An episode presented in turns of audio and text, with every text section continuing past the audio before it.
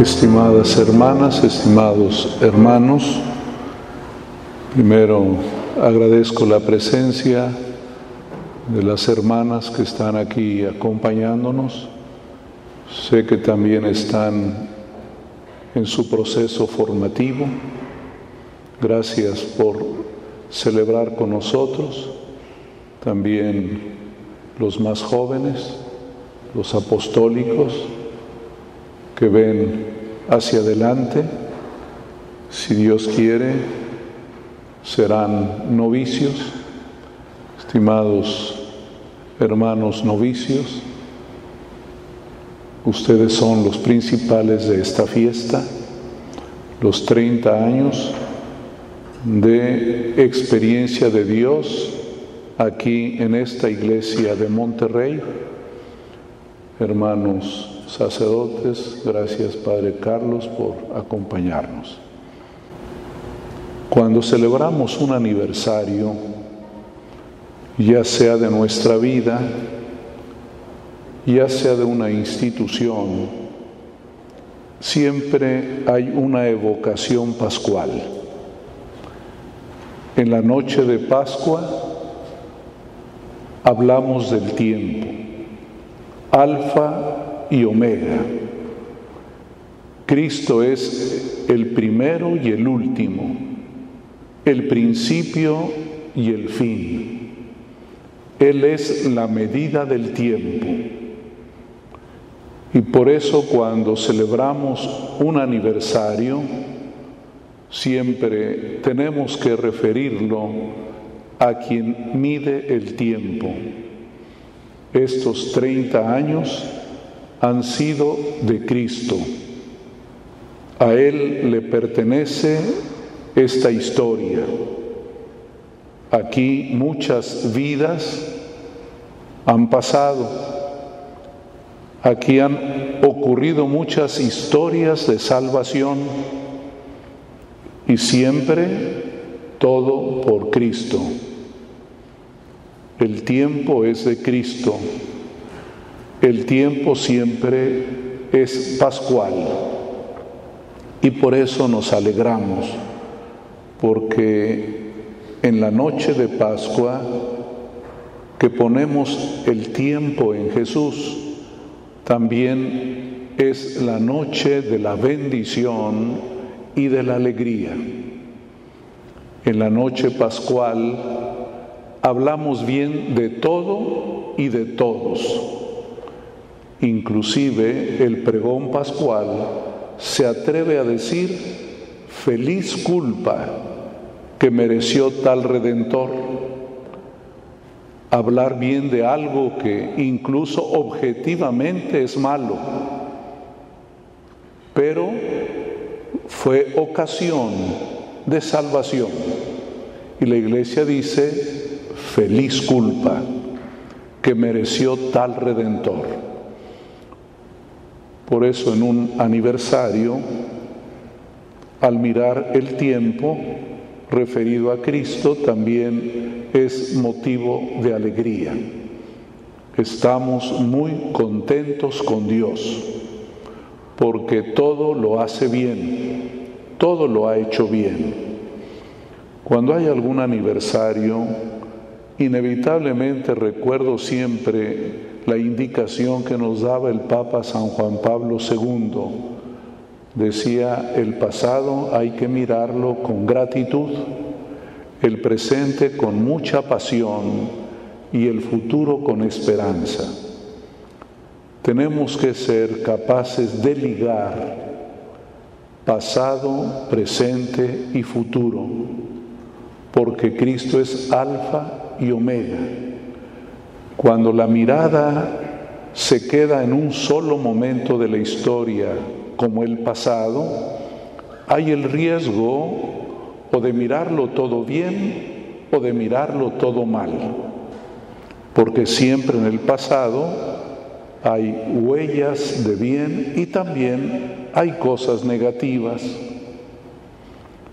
Pero cuando rescatamos el pasado, y lo hacemos presente como un desafío, que tenemos que vivir con pasión, también rescatamos el pasado en lo bueno y en aquello que no fue tan bueno. Es más, miramos hacia adelante con mucha esperanza.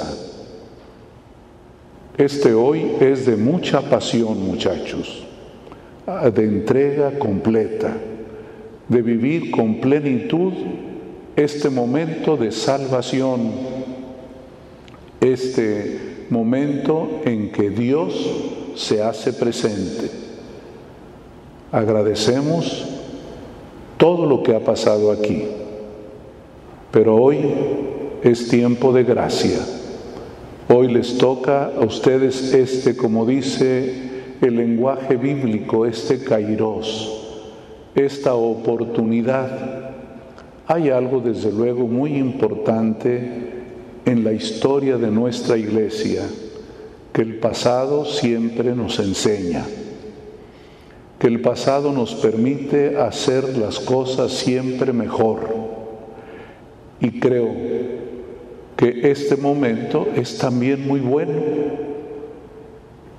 porque hemos ido aprendiendo todos, la institución aprende también y por eso ustedes tienen la gracia de estar ya en este momento de mucha madurez del noviciado, tantas experiencias, tanta vida recorrida, tantas gracias de Dios, de tal manera que hay que vivirlo con mucha pasión.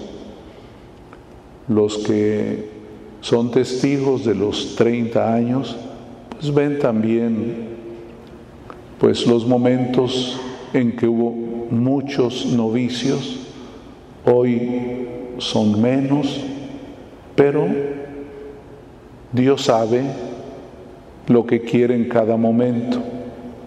Así lo vemos en todas partes.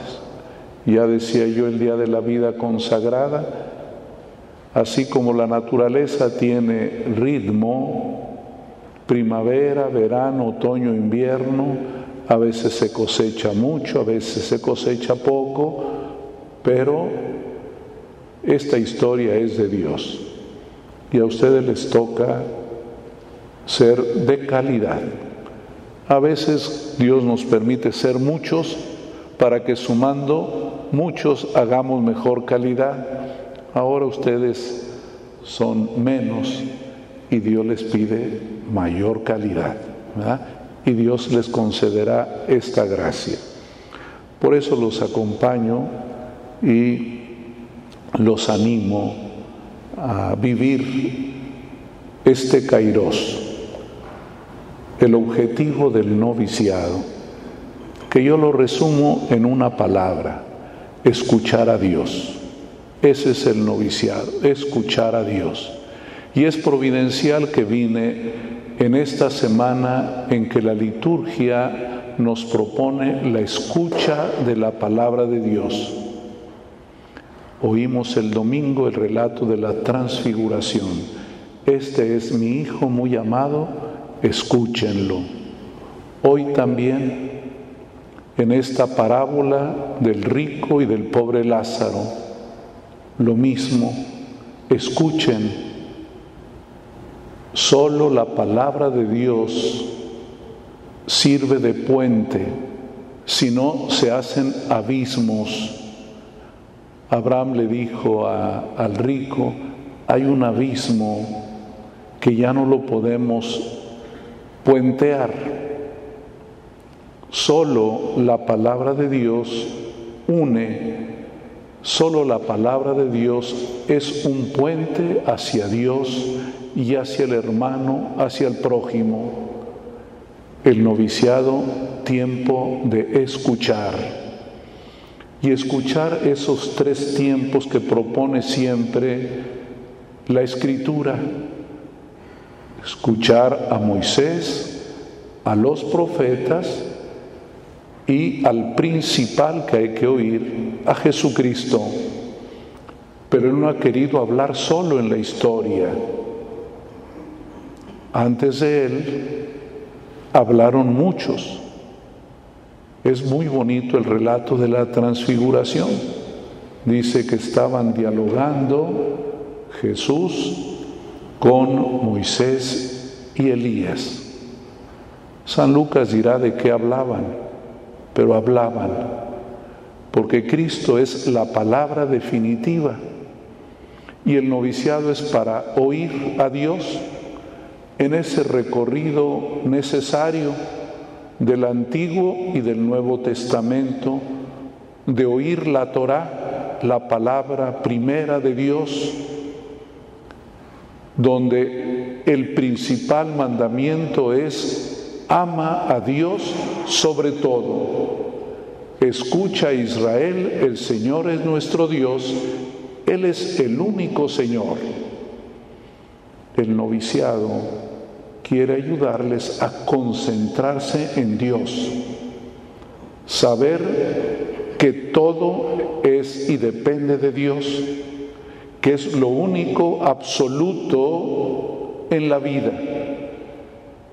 Y ustedes están en este desprenderse de muchas cosas, de muchas añoranzas, pero la única manera es mirar a Dios oír a Moisés, volver a la Torah, amor a Dios, amor al prójimo, pero también escuchar a los profetas. A veces difícil de entender. Yo ya tengo muchos años de sacerdote y me pongo a leer al profeta Elías, al profeta Jeremías y no le hallo, ¿verdad? No le hallo, ¿verdad?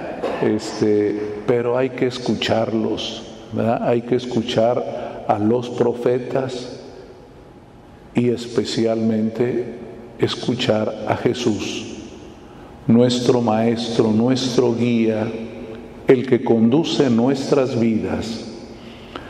Noviciado, mirar y escuchar a Jesús para servirlo.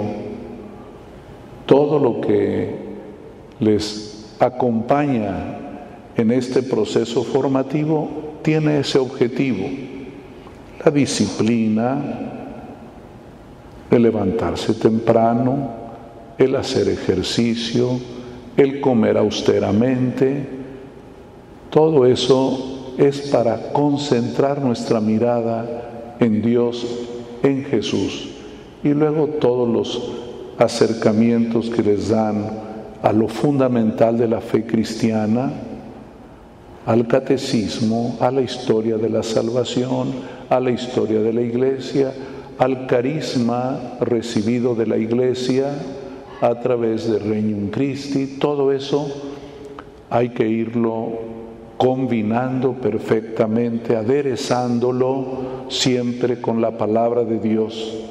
Miren siempre a Jesús y ahí podrán comprenderlo todo. Fue lo que le dijo Abraham al rico, mira, aunque resucite un muerto, si no oyen a Moisés y a los profetas, no se van a convertir, aunque resucite un muerto. Aunque haya resucitado Jesús, si no se escucha su palabra, no hay fe, no hay conversión. El noviciado es este nuevo catecumenado.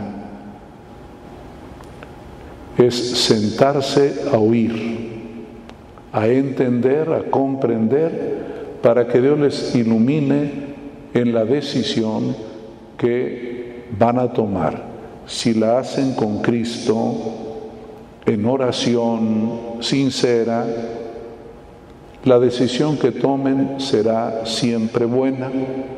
Por supuesto, que yo quisiera que todos permanecieran y fueran sacerdotes, pero la iglesia inteligentemente dice libertad, pero miren, miren a Jesús, que la decisión sea bien ponderada, bien preguntada a Jesús, bien acompañada por los hermanos, por los superiores, y Dios dirá lo mejor.